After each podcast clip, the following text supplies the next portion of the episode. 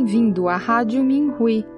Você está ouvindo as experiências de cultivo dos praticantes do Falun Dafa do Farrui da China. No programa de hoje trazemos uma experiência de cultivo do 16º Farrui da China intitulada É maravilhoso ter um mestre. Saudações, reverenciado mestre e colegas praticantes. Sou praticante do Falun Dafa, também chamado Falun Gong, da província de Heilongjiang, e cultivo há 20 anos. Esta é a primeira vez que participo de um Farrui da China. 1. Um, de um patife a um praticante do Dafa. Minha mãe me visitou em uma pequena vila de montanha na província de Jilin no verão de 1999. Eu a vi lendo um livro e fazendo alguns exercícios todos os dias. Eu fiquei curioso ela me disse que o livro era Zhuang Falun e que ela estava praticando o Falun Gong, um caminho de cultivo da escola Buda. Eu fiquei interessado e me perguntei se isso poderia me ajudar a abandonar alguns dos meus maus hábitos. Minha mãe me incentivou a tentar. Naquela época, eu tinha muitos maus hábitos. Bebia, fumava, jogava, brigava e batia na minha esposa. Por eu estar propenso a problemas, minha esposa sempre se preocupava comigo. Eu sabia que o que eu estava fazendo estava errado, mas não conseguia me controlar. Depois que comecei a ler o João Falun, fiquei profundamente impressionado com os princípios descritos nele. Entrei para o estudo do grupo do Fá e fiz os exercícios todos os dias. Gradualmente mudei e me livrei dos meus maus hábitos. Eu me senti cercado pelas bênçãos do Buda. Alguém do nosso grupo de estudo do FA tinha diabetes grave. Ela se recuperou completamente depois de praticar o DAFA por um curto período de tempo. Testemunhar sua recuperação fortaleceu ainda mais nossa fé no DAFA. No entanto, logo depois que comecei a praticar, a perseguição ao Falun Dafa começou.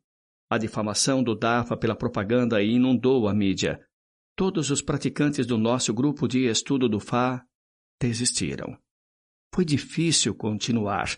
Minha esposa e eu escondemos nossos livros do Dafa, mas era impossível para mim deixar completamente o Dafa em meu coração. Depois que me afastei do Dafa, meus maus hábitos retornaram. Eu estava chateado comigo mesmo todos os dias, mas não sabia o que fazer. Mudei-me para outra cidade na província de Heilongjiang em 2006. O mestre providenciou que eu conhecesse os praticantes locais e, com a ajuda deles, retomei a prática.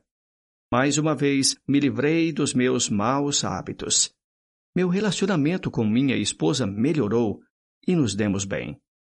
Trabalhei diligentemente e tratei as pessoas com bondade. Eu tenho dois filhos, um menino e uma menina. A saúde da minha filha era ruim desde que ela nasceu e ficava doente com facilidade. Quando ela ficou doente de novo, eu não parava de chorar. Minha esposa e meu filho decidiram levá-la a um médico. No caminho, eles encontraram um praticante que colocou um amuleto com as palavras O Falun Dafa é bom ao lado dela. Ela imediatamente parou de chorar e depois adormeceu. Eles voltaram para casa em vez de ir ao médico. Algumas horas depois, minha filha a acordou totalmente recuperada e começou a brincar. Minha esposa testemunhou a incrível recuperação de nossa filha e decidiu praticar o DAFA. Ela costumava ter doenças cardíacas graves e hiperplasia óssea, das quais se recuperou após praticar o DAFA por três meses. 2. Trilhando o caminho da retificação do Fá. O praticante Ming me convidou para distribuir folhetos sobre o DAFA e esclarecer a verdade com ele no inverno de 2006. Fiquei empolgado, mas, devido a questões de segurança, os outros praticantes não ficaram felizes em me ver. Alguém que eles não conheciam. Eu me senti estranho, mas Ming disse que iria comigo. A caminho do nosso destino, enviamos pensamentos retos para eliminar qualquer interferência. Através do meu terceiro olho, vi um Falun protegendo o nosso destino. Eu sabia que o mestre estava me incentivando. Saímos em grupos de dois. Quando coloquei um folheto na primeira porta, eu vi irradiar uma luz brilhante. Essas pessoas tiveram a sorte de receber essas informações preciosas. Quando eu estava prestes a colocar o folheto em outra porta, vi um cachorro lá dentro, prestes a latir. Eu disse ao cachorro: Estou aqui para salvar seu dono. O cachorro pareceu entender e não latiu. Durante outra viagem a uma vila, uma casa estava sozinha a cerca de cem metros de todas as outras casas. Eu estava prestes a caminhar até ela, mas uma praticante tentou me dissuadir. Eu disse a ela: Não vamos perder nenhuma casa. Ela disse: Claro, Enviarei pensamentos retos por você. Quando voltei, depois de deixar um folheto na porta, ela me perguntou se a pessoa que ela tinha visto tinha me perguntado alguma coisa. Fiquei perplexo porque não vi ninguém, apenas uma pilha de tijolos. Mas ela disse que havia uma pessoa na casa. Quando olhei para trás, a pilha de tijolos havia sumido. 3. O poder do altruísmo. Nove de nós, três homens e seis mulheres, fomos às áreas rurais para distribuir folhetos do Falun Dafa em julho de 2009. Minha esposa era uma delas. Depois que terminamos em algumas aldeias, eu estava a caminho de casa para buscar mais folhetos quando vi carros da polícia dirigindo pelas aldeias onde tínhamos acabado de chegar.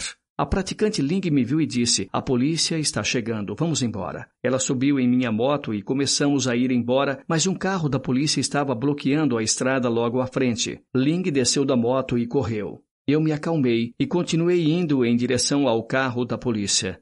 Todos os policiais começaram a persegui-la como se nem me vissem. Parei ao lado do carro da polícia, imaginando como ajudá-la. De repente, ouvi batidas dentro do carro. Outra praticante estava trancada lá dentro e não conseguia abrir a janela.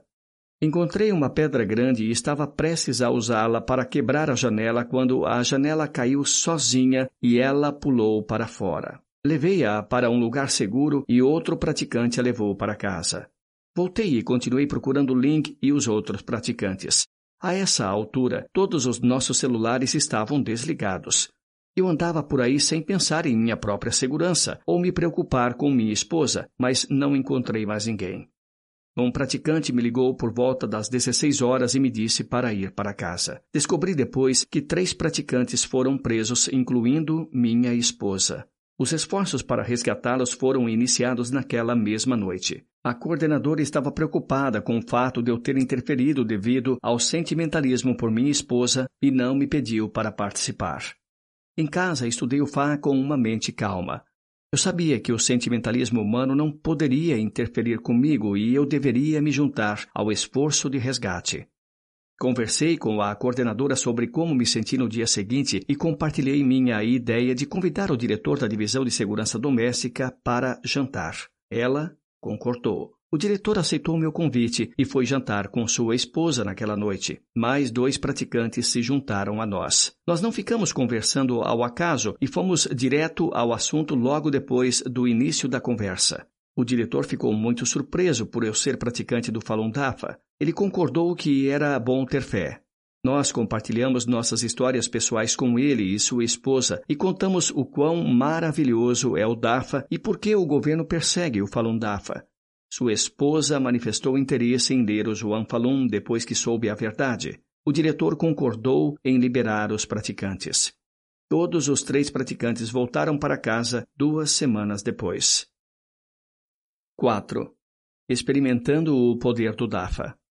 Mais de uma dúzia de nós foi para uma área rural para distribuir folhetos do Falun Gong em maio de 2009.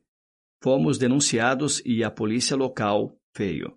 Sete policiais me perseguiram até eu tropeçar e cair. Eles me cercaram antes que eu pudesse me levantar. Quando eles estavam prestes a me chutar, eu gritei: Mestre, me salve. Seus pés pararam no ar muito perto do meu rosto. O mestre os congelou.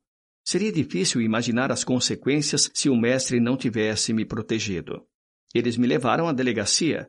Outro praticante me ligou logo depois que cheguei lá. Eu rapidamente disse a ele que estava na delegacia e desliguei, enfiando o telefone no bolso. A polícia ordenou que eu entregasse meu telefone. Recusei-me, pois havia muitos números de telefones de praticantes. Eu lhe disse: Você nunca vai entender. Todos eles vieram até mim e tentaram tirar o telefone, mas simplesmente não conseguiram. Eles ficaram intrigados, mas o mestre me protegeu novamente. Mais tarde, apenas um policial, Wang, foi deixado para me vigiar. Eu disse a ele a verdade sobre o Falun Gong e o Partido Comunista Chinês, o PCC. Ele deixou o PCC. Mais dois praticantes foram trazidos para a estação. Wang recebeu ordens de monitorar nós três. Quando eu precisei usar o banheiro, Wang indicou o caminho. Perguntei-lhe se o portão estava trancado. Ele disse que o portão da frente estava, mas que o portão lateral não. Ele também apontou o portão lateral. Quando voltei, notei que estávamos presos em uma sala perto do portão lateral. Seria fácil pular pela janela e escapar. Eu disse aos outros dois o que fazer. Então, eu levei o Wang para o corredor para conversar com ele. Ouvimos o som do portão se fechando e sorrimos. Cinco minutos depois, ele sugeriu que eu escapasse também, mas quando voltei para a sala, vi que o praticante Ming, que era mais velho, ainda estava lá. Ele disse que estava cansado demais e disse que eu deveria ir. Eu não queria deixá-lo para trás e decidi ficar. Wang nos disse que seu turno estava terminando e que não haveria chance de escaparmos depois disso. Mas eu sabia que tudo estava sob o controle do mestre. O policial Shen substituiu Wang para nos vigiar. Também contei a ele a verdade sobre o DAFA e as atrocidades cometidas pelo PCC. Para minha surpresa, ele queria ouvir mais sobre Puda e cultivo. Ele se retirou do PCC e de suas organizações, então nos disse para não escaparmos e foi tirar uma soneca. Eu entendi e disse a Ming que poderíamos escapar juntos, mas ele ainda não podia. Então eu escolhi ficar para trás com ele. Quando Shen acordou e nos viu ainda lá, ele balançou a cabeça.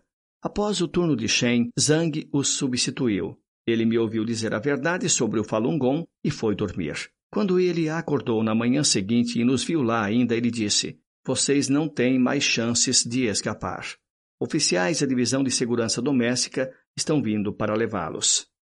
Ming e eu fomos levados para o centro de detenção. Em nossa cela, comecei a enviar pensamentos retos, mas Ming estava com muito medo. Eu sabia que o mestre estava conosco e não tinha medo. Quando o colega de cela soube que eu estava detido por praticar o Falun Dafa, ele foi respeitoso.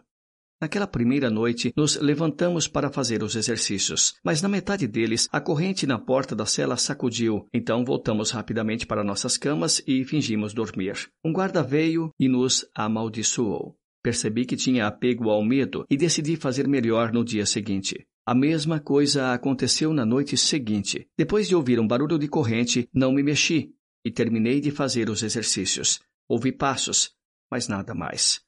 Fiz os exercícios todas as noites depois disso. Com a ajuda de nossos praticantes locais, fomos libertados em 15 dias. 5. Ser tolerante e deixar de lado o apego à competitividade. Em 2010, trabalhei em uma fábrica de polimento de granito.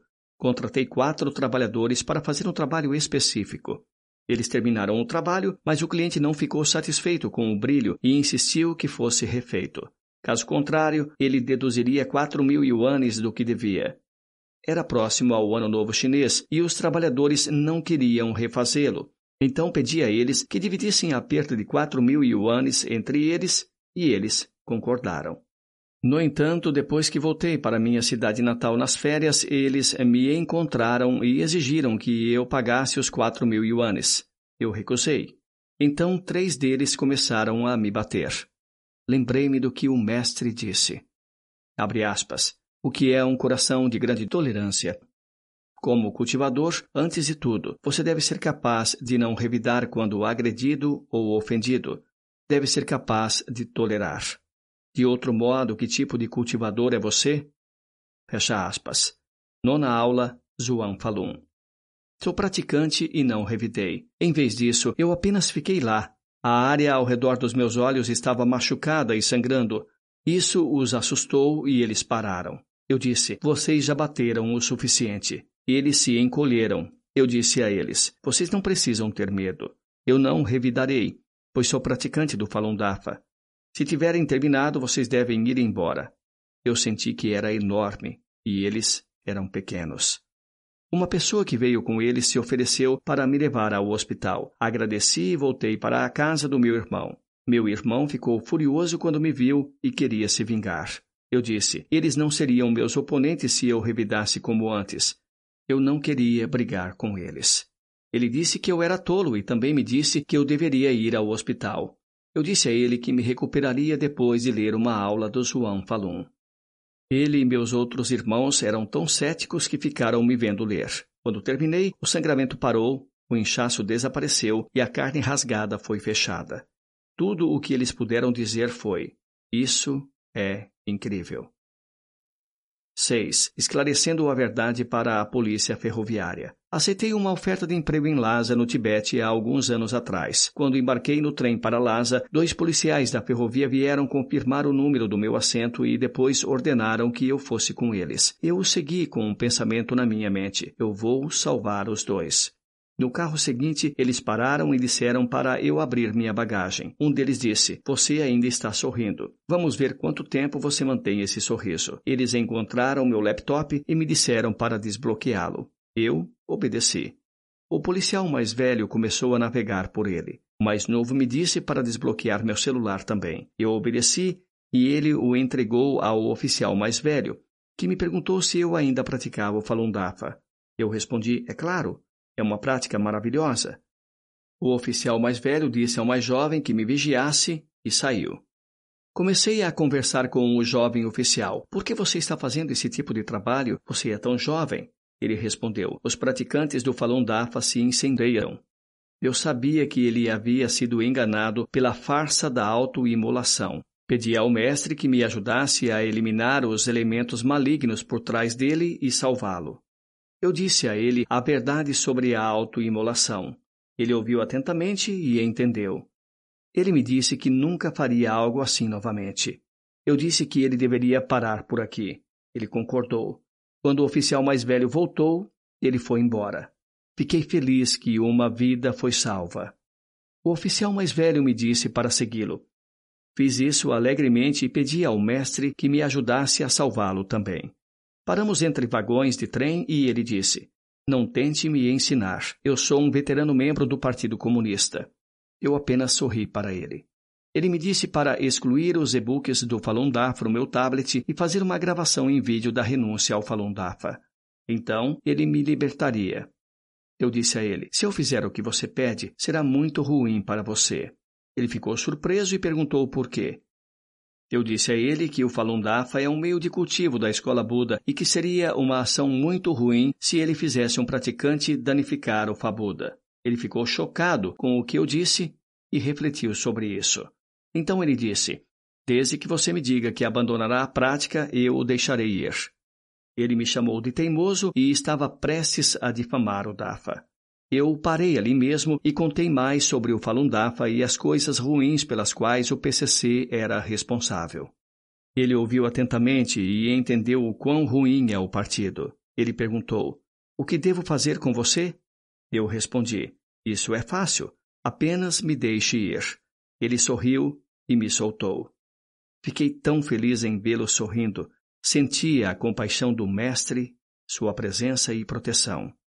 Depois de mais de 20 anos de cultivo, continuo tendo esse sentimento incrível. É maravilhoso ter um mestre.